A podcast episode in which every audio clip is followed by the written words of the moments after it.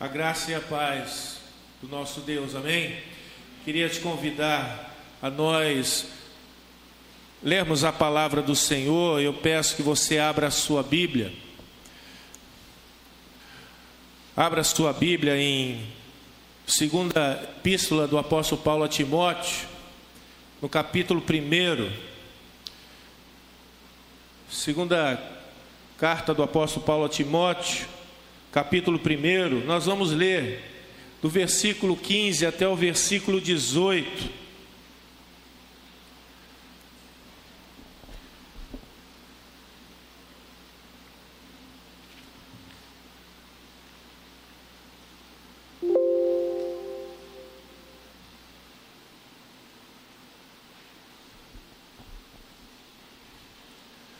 Assentados mesmo, mas com toda a referência reverência à palavra do Senhor, vamos ler esse texto bíblico para a meditação desta manhã.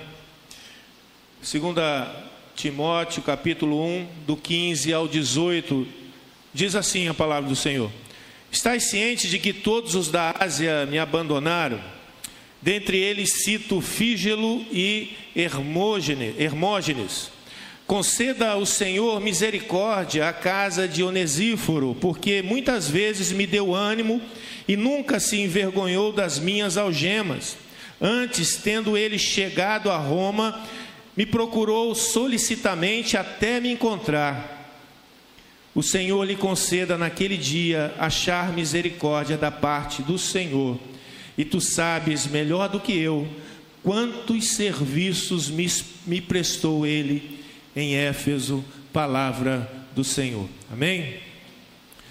Meus amados irmãos, eu queria iniciar a nossa meditação nessa manhã lembrando de uma figura da nossa história. Lembrar de Abraham Lincoln, um dos presidentes mais conhecidos dos Estados Unidos da América. Se não dizer um dos mais importantes presidentes daquele país. E lá no Congresso americano, existe uma caixinha azul guardada na biblioteca do Congresso. Essa caixinha azul, ela tem o seguinte, a seguinte etiqueta: conteúdo dos bolsos do presidente Abraham Lincoln no dia 14 de abril, ou melhor, na noite de 14 de abril de 1865. Esse dia, 14 de abril de 1865, foi a data aonde tiraram a vida de Abraham Lincoln. E essa caixa guarda então exatamente os pertences que estavam no bolso do presidente Lincoln, que era um lenço, né? Uma, um canivete, um óculos, um porta-óculos, uma carteira com cinco dólares, e tinha também oito recortes de jornal. Oito recortes de jornal. E esses recortes de jornal foram extraídos durante a sua, a sua campanha de reeleição. E o que tinha nesses recortes de jornal? Eram de uma maneira geral, os feitos de Abraham Lincoln, o que ele tinha realizado em favor da América. E também tinha uma, um recorte que enaltecia a pessoa de Abraham Lincoln, dizendo o quanto ele era importante para os Estados Unidos da América. E aí, Cabe aqui nós fazemos uma pergunta: o que faziam esses recortes de jornal nos bolsos de Abraham Lincoln? Por que ele guardava essas informações com ele?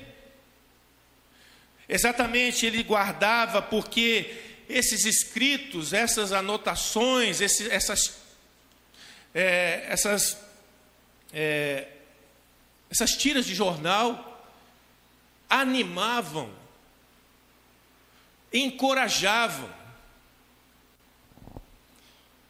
fazendo com que ele então continuasse né, a sua caminhada na política. Não pense, hoje a história conta o grande homem que ele foi, Mas naquele tempo, naqueles dias, ele não sabia a dimensão né, do, do que seria a vida dele para aquele país. Tanto que eles viviam um momento muito conturbado na nação, a nação estava dividida.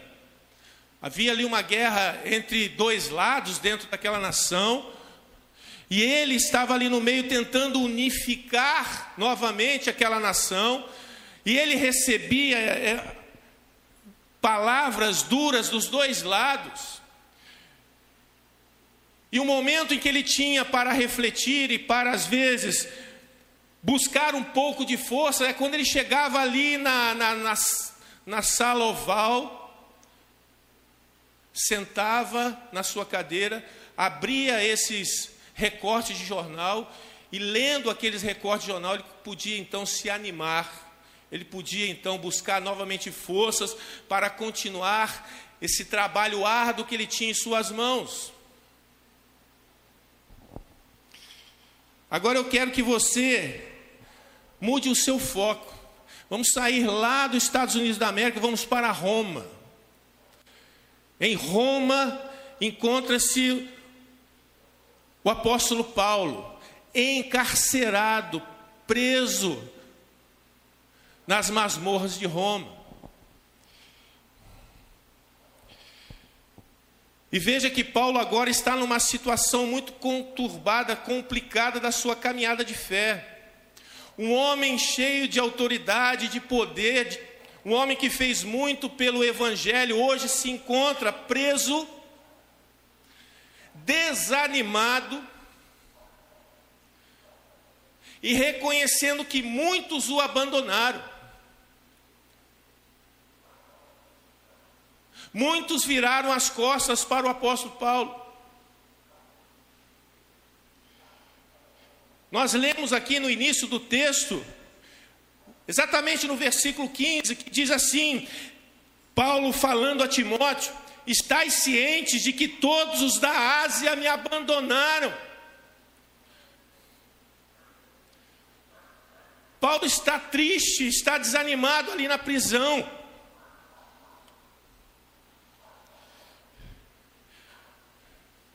E o que fazer? Da onde tirar forças? Da onde tirar ânimo?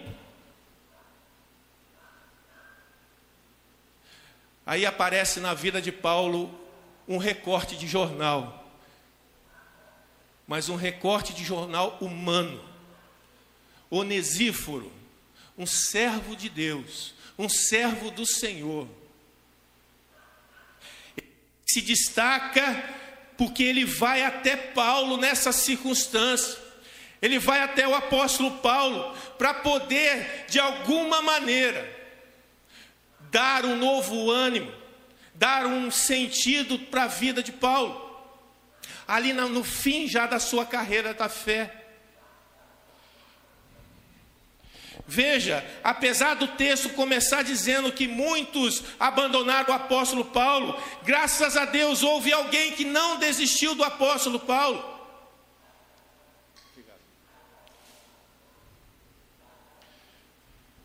Houve alguém que ficou preocupado com o apóstolo Paulo, houve alguém que teve consciência de ir até ele para ser um suporte, uma ajuda ao apóstolo Paulo: Olha, Onesíforo poderia dizer o seguinte: Ah, o apóstolo Paulo já passou por isso, já é a segunda prisão dele, ele, ele já sabe enfrentar essa situação, ele já está acostumado a esse tipo de, de situação.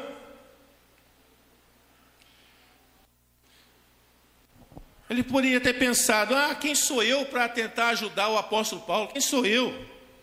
Ah, não, ele consegue se virar sozinho. Graças a Deus, Onesíforo não pensou dessa maneira. Graças a Deus, Onesíforo pensou no apóstolo Paulo e na circunstância que ele estava vivenciando. Porque, meus amados irmãos, a realidade é essa. Assim como Abraham Lincoln precisava ser animado, assim também o apóstolo Paulo precisava de ânimo. E assim também todos nós precisamos na nossa carreira e caminhada de fé ser animados, encorajados. Porque não são poucas as vezes que as lutas estão diante de nós e tentam derrubar o nosso ânimo. Até o Senhor Jesus se sentiu dessa maneira.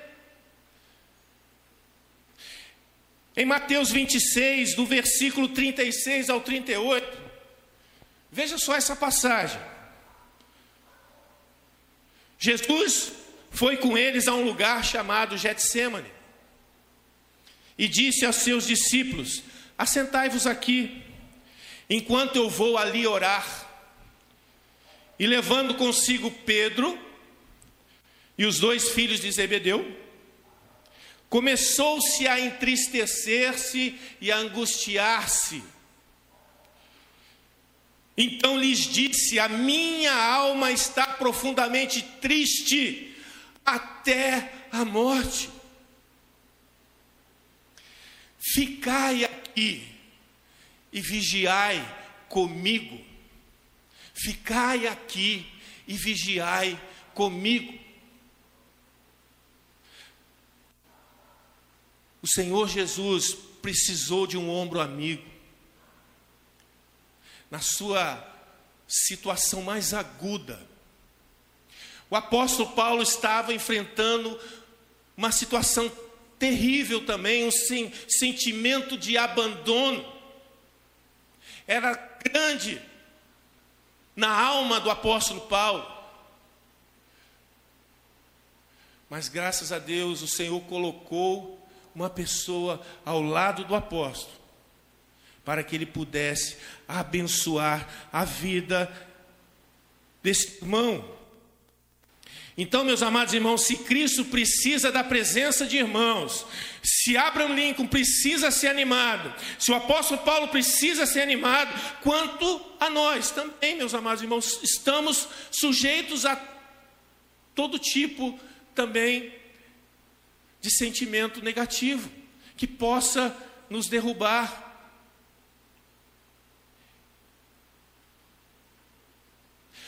Por isso que, meus amados irmãos, aqueles que não enfrentam dificuldades, aqueles que no momento não enfrentam nenhum tipo de embate, precisam se colocar na mesma condição que Onesíforo na condição de ajudador, na condição de um servo útil, um servo que faz a diferença na vida daqueles que estão na nossa na mesma caminhada que a nossa. Por isso eu quero destacar aqui, meus amados, três pontos para que a gente possa desenvolver isso na nossa vida em nos tornarmos servos úteis, prontos a ajudar, prontos a estender a nossa mão. A primeira lição que eu quero trazer então nessa manhã é que todo servo útil, ele tem um traço da graça de Deus. Todo servo útil, ele tem um traço da graça de Deus. E que traço é esse que nós trazemos conosco, meus amados irmãos? É exatamente o resumo dos dez mandamentos. O que Jesus ensinou. O traço de Deus que nós temos que ter é amar a Deus sobre todas as coisas, com todas as nossas forças e entendimentos, e amar o nosso próximo como a nós mesmos. Esse é o traço do servo útil. Esse é o traço da graça de Deus que deve acompanhar um servo operoso.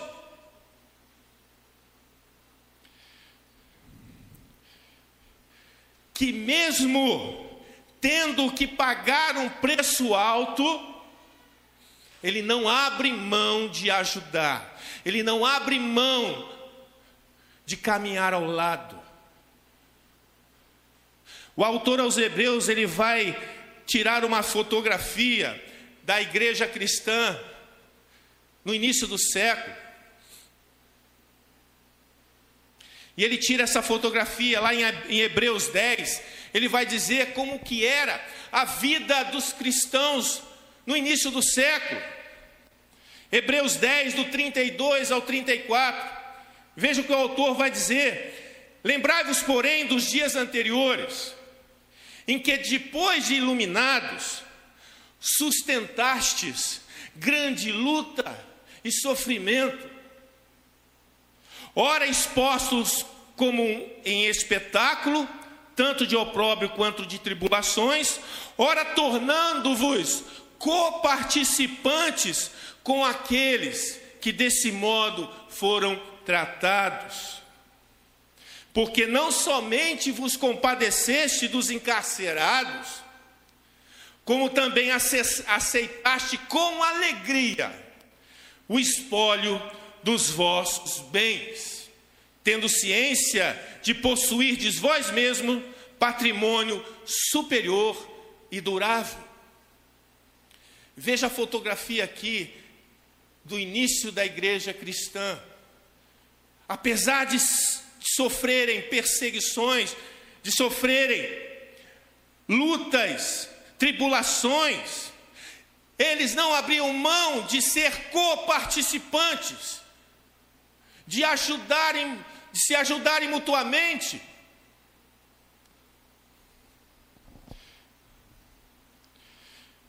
E aqui o apóstolo Paulo está escrevendo a Timóteo, que é um pastor ali da Ásia, e que precisava muito ser animado, precisava ser muito orientado, encorajado naquele, naquele ofício que Deus tinha dado a ele. E nessa carta o apóstolo Paulo está animando Timóteo. Se a gente voltar um pouquinho no texto, lá no versículo 8, o apóstolo Paulo vai dizer assim a Timóteo: Não te envergonhes, portanto, do testemunho do nosso Senhor, nem do seu encarcerado, que sou eu. Pelo contrário, participa comigo dos sofrimentos participa comigo dos sofrimentos a favor do Evangelho segundo o poder de Deus.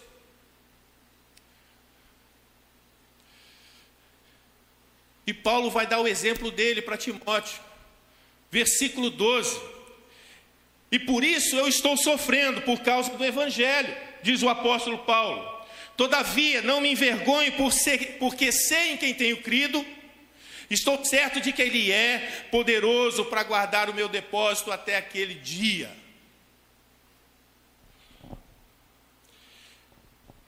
O apóstolo Paulo agora traz o exemplo de Onesíforo.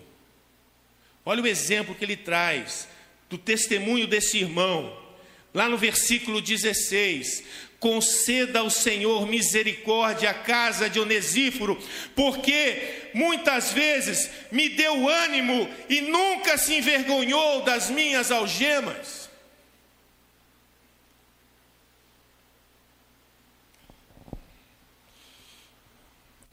Por isso, Paulo está falando para Timóteo: olha, precisamos ter os traços da graça de Deus e esses traços da graça de Deus é participarmos juntos deste sofrimento que todos nós passamos. É não virar as costas e deixar aquele irmãozinho caminhar no, em meio à sua angústia, em meio ao seu sofrimento. Mas é encarnar exatamente aquilo que Jesus ensinou na, no resumo dos Dez Mandamentos: adorar a Deus e amar ao próximo como a nós mesmos. Não importa a circunstância, não importa o risco, não importa a condição, temos que ter este traço para sermos servos úteis, servos operosos, servos dedicados. Nós temos que ter esta marca, nós temos que ter isto em nós sermos coparticipantes dos sofrimentos dos irmãos. A segunda lição que nós também podemos tirar desse texto é que um servo útil, ele procura a pessoa.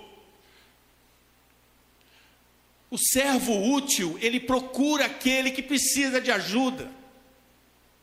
Voltando novamente aqui ao exemplo de Onesíforo. Ele foi a Roma, ele é de Éfeso, da Ásia. Ele foi a Roma procurar o apóstolo Paulo.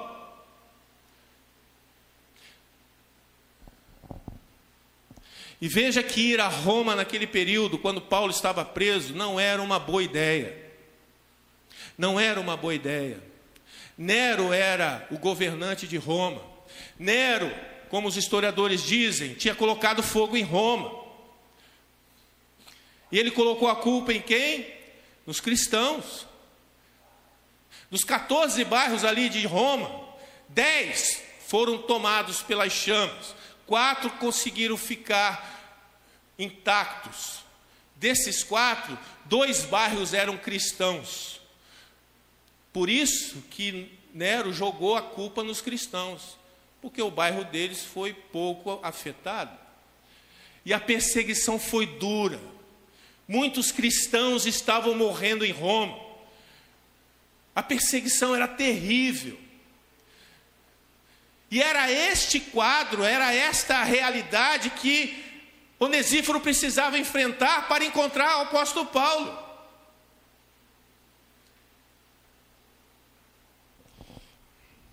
Não era um período bom para, para ir visitar alguém que foi preso por, ter, por ser cristão.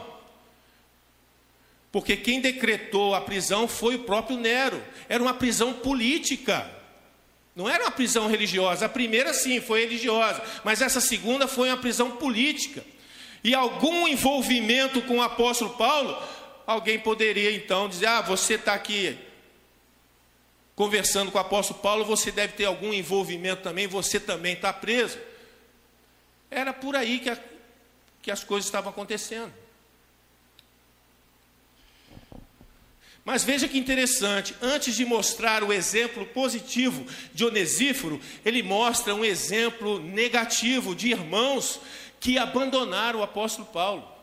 Como nós falamos aqui no versículo 15, que todos da Ásia tinham abandonado o apóstolo Paulo, ele cita dois nomes aqui, Fígelo e Hermógenes. Se ele cita o nome, eram pessoas que estavam próximas, conhecidas do apóstolo Paulo, não eram desconhecidos. Eram pessoas que foram alvo do trabalho do apóstolo Paulo, foram alvo do amor do apóstolo Paulo, da dedicação do apóstolo Paulo. Só que agora, nesse momento agudo em que o apóstolo Paulo está precisando de apoio, de ajuda, eles viram as costas para o apóstolo Paulo. Isso também fica claro, né? Como o apóstolo Paulo, ele estava com esse sentimento de abandono no coração dele, quando a gente vai lá para 2 Timóteo, no capítulo 4, no versículo 16, quando Paulo foi até ao juiz, né? Ele vai dizer: Na minha primeira defesa, ninguém foi a meu favor, antes todos me abandonaram. Mais uma vez aqui, Paulo fala sobre isso, o sentimento que ele tinha no coração dele. Aqueles que poderiam ajudar, aqueles que poderiam apoiar, estavam dando as costas para o apóstolo Paulo. Só que contrastando com, essas, com essa realidade, Deus não deixa os seus sozinhos.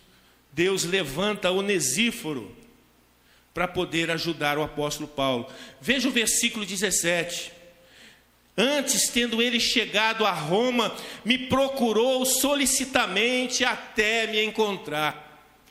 Não tinha, né, a internet para ele saber exatamente onde o apóstolo Paulo estava, né? Ele precisou fazer uma viagem longa, precisou procurar o apóstolo Paulo em Roma, até que ele pudesse encontrar ele na prisão.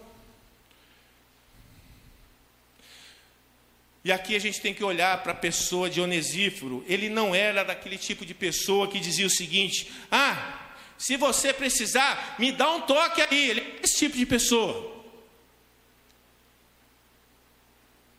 Se você precisar, você me avisa.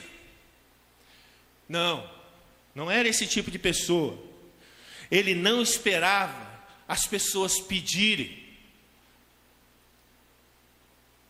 Essa era a postura dele. Ele era alguém que percebia e ele era alguém que agia ao mesmo tempo.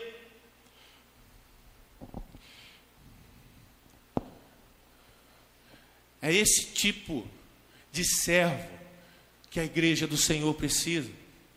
Daqueles que olham para o lado, para aqueles que percebem se alguém está ficando para trás.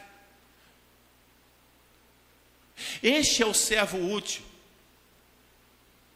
Não é aquele que espera alguma coisa sacudir ele para ele agir, não. Ele percebe, ele está olhando, ele vai de encontro à necessidade da igreja.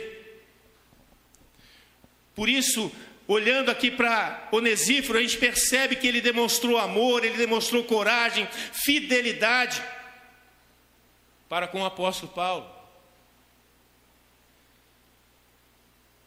O servo útil, ele vai em direção àquele que precisa, não importando as, as circunstâncias, não importando as barreiras. Em terceiro lugar, o servo útil é aquele que persevera, ele persevera Não para receber o prêmio agora, mas para receber um prêmio guardado na eternidade. Ele só conseguiu ser um servo útil porque ele tinha uma esperança que nutria o seu coração. Uma esperança que na eternidade existe algo melhor preparado. E veja qual é a, a preocupação do apóstolo Paulo também para com Onesíforo. Conceda ao Senhor misericórdia à casa de Onesíforo. Veja que o apóstolo Paulo quer que Deus derrame graça abundante sobre a vida desse irmão, mas também ele quer que esse irmão tenha uma visão do futuro. Versículo 18: O Senhor lhe conceda naquele dia achar misericórdia da parte do Senhor.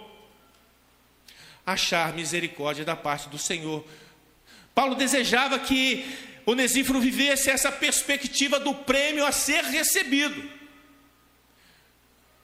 Não ter a visão de que você deve receber aqui e agora. Não é ajudar para ter algo em troca não é se dedicar esperando alguma coisa favorável. O apóstolo Paulo ele ensina isso também lá no capítulo 4, nos versículos 6 e 8. Ele vai dizer: Quanto a mim, estou sendo já oferecido para a libação, e o tempo da minha partida é chegado. Combati o bom combate, completei a carreira, guardei a fé. Já agora a coroa da justiça me está guardada, o qual o Senhor, reto juiz, me dará naquele dia. Esse é o sentimento no coração do apóstolo Paulo. E era isso que ele queria que cada servo do Senhor nutrisse no seu coração, principalmente também o Onesíforo. Essa é a realidade que tem que ser para o corpo de Cristo fazer sem pensar em receber, sabendo que o que nós merecemos está guardado na eternidade. Tem uma ilustração muito, muito interessante que fala a respeito de uma criança que conseguiu um emprego numa floricultura. E ela, essa criança toda feliz falou com o pai: Poxa, me deixaram trabalhar, eu vou poder trabalhar ali na floricultura. O pai, beleza. Nove horas da manhã ela foi lá, a floricultura abriu, ela foi lá trabalhar. Meio-dia o pai foi ver como aquela criança estava. Chegando lá, esperando encontrar uma criança com, com um semblante alegre, vê ela com um semblante caído, cabisbaixa. E o pai vai perguntar: O que, que houve, meu filho? Você não está gostando de trabalhar aqui na floricultura? Sim, pai, eu estou gostando, é um trabalho bom, mas só que me, me prometeram cinco reais por hora. Eu já trabalhei três horas e ninguém me deu 15 reais ainda. Na visão da criança, o pagamento é imediato. Não tem que esperar uma semana, um mês para receber o seu pagamento. Na cabeça da criança, o pagamento é imediato. E às vezes, nós, como servos de Deus, pensamos também dessa maneira: que tudo que nós fazemos tem que ter o retorno imediato. Mas não é essa a visão. Quando a gente se envolve em abençoar as pessoas, a gente precisa entender que a nossa recompensa ela está guardada na eternidade. Certamente você não vai ver nada nessa vida. Muitos se decepcionam no Evangelho porque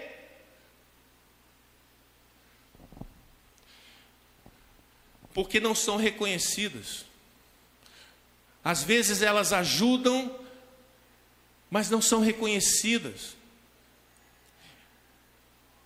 Não recebem nada em troca. Não é essa visão que nós devemos ter como igreja do Senhor.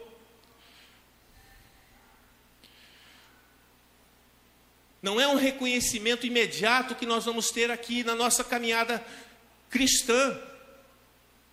Sim, nós vamos ajudar, nós vamos nos envolver, nós vamos suar, nós vamos até ser ofendidos, mas o que nós vamos ganhar em troca já está guardado em Cristo Jesus.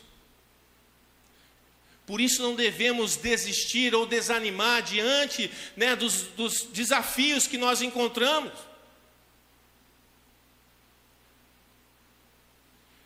Onesíforo não pensou nada em troca, pensou em ser uma bênção na vida do apóstolo Paulo. Pensou em ser um recorte de jornal na vida do apóstolo Paulo.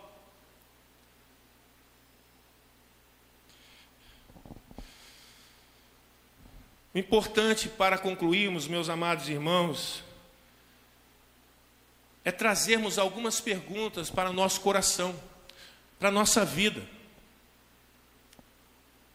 E essas perguntas elas têm que fazer eco dentro da nossa alma, para a gente entender qual é, qual é a nossa postura diante daqueles que caminham junto conosco na carreira da fé.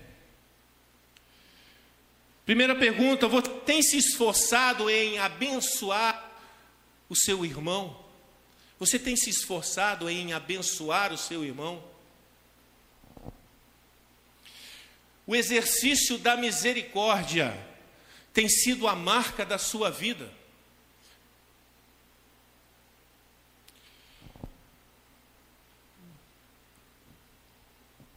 Você tem feito o bem para aqueles que fazem a obra do Senhor?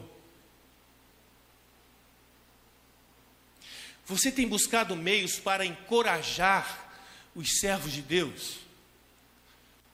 São perguntas que têm que realmente ecoar no nosso coração e na nossa mente. Porque na igreja de Cristo, meus amados irmãos, como nós lemos em Romanos, a igreja de Cristo, ninguém vive de maneira isolada, ninguém vive de maneira independente. Todos nós pertencemos ao corpo de Cristo. Todos nós somos uma parte deste corpo. E se um membro padece, o corpo precisa sentir. Se um membro padece, se um membro sofre, o corpo precisa sentir, mas o corpo só vai sentir se realmente nós tivermos esse mesmo espírito que Onesíforo, esse mesmo desprendimento que Onesíforo.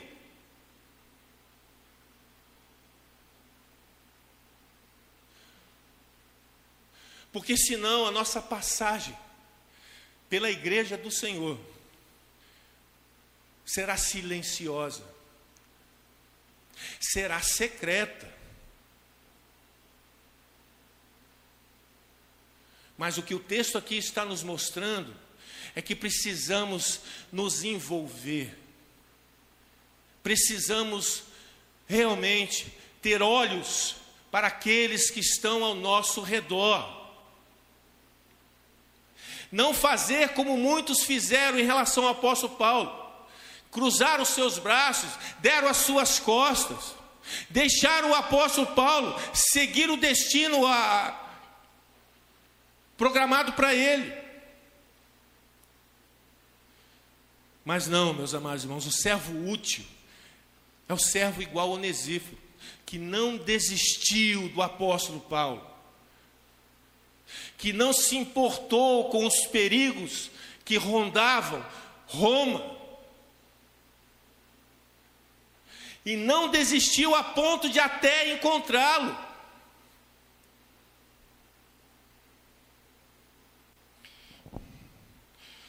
Por isso, meus amados irmãos, no final da sua vida, porque daquela prisão o apóstolo Paulo seria martirizado, seria decapitado, mas ele, graças a Onesíforo, recuperou o seu ânimo, reacendeu a sua, a sua fé e pôde se preparar bem para a sua partida. Por isso, meus amados irmãos, somos importantes dentro do corpo de Cristo. Não somos crentes independentes. Precisamos ser crentes, servos úteis para abençoar a vida do nosso irmão. Que Deus nos abençoe. Amém?